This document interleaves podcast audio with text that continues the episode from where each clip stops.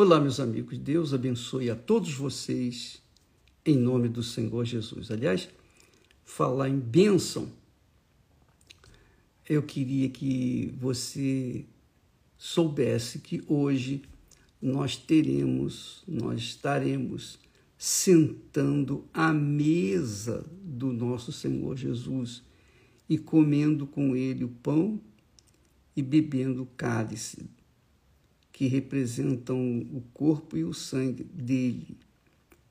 E por falar nisso, ele disse para os judeus, os religiosos, os oficiais da religião judaica, ele disse assim: Na verdade, na verdade vos digo que, se não comerdes a carne do filho do homem, e não beberdes o seu sangue, não tereis vida em vós mesmos.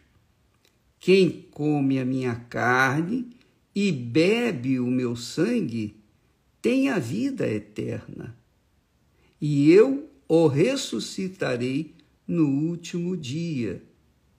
Porque a minha carne é verdadeiramente é comida e o meu sangue verdadeiramente é bebida.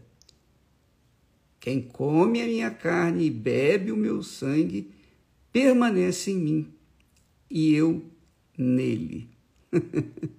Você pode verificar, amiga e meu amigo, que Jesus começa dizendo assim: na verdade, na verdade vos digo.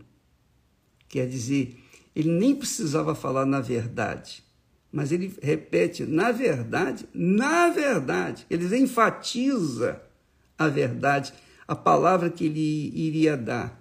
Ele enfatiza.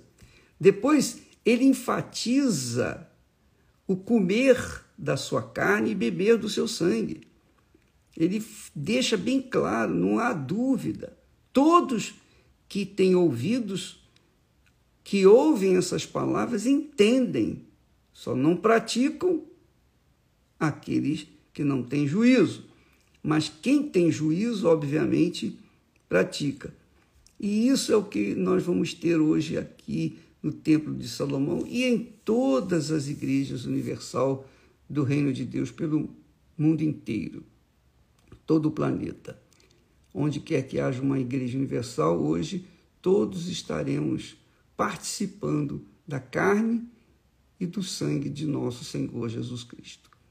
E veja, quando Jesus fala participar da sua carne e beber do seu sangue, não é que a gente vai comer um pedacinho da carne de Jesus física, a carne física, mas a carne espiritual, a carne tipificada pelo pão e o sangue tipificado pelo vinho.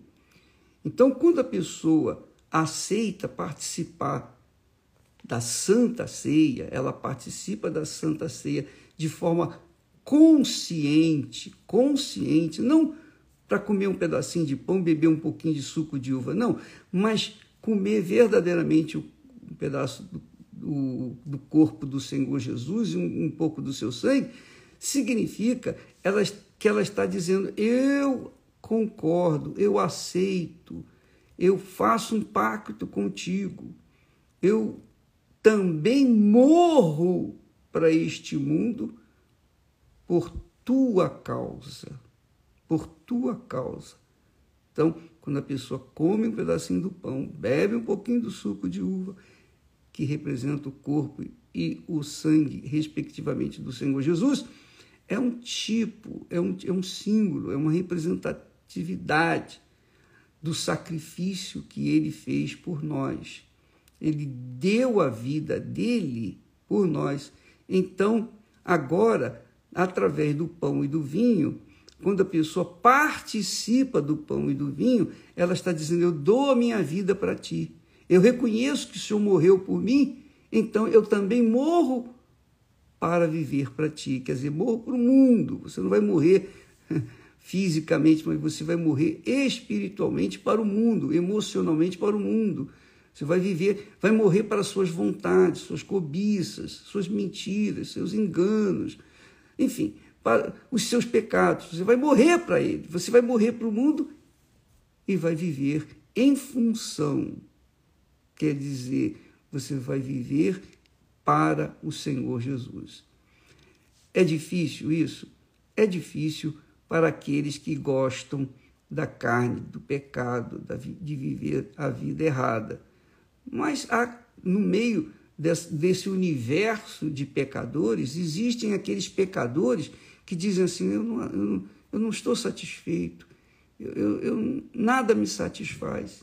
Eu queria a verdade, eu queria participar da verdade, eu queria comer da verdade, eu queria beber da verdade, eu queria experimentar a verdade. Jesus é a verdade. E quando essas pessoas participam da Santa Ceia, elas passam a entender, porque o Espírito Santo, obviamente, lhes dá o entendimento para isso. Bem, fica aqui o convite para hoje à noite, aqui no Templo de Salomão. Nós estaremos aqui às oito da noite, mas pela manhã também teremos reunião às dez e também às três da tarde. Vocês estão convidados.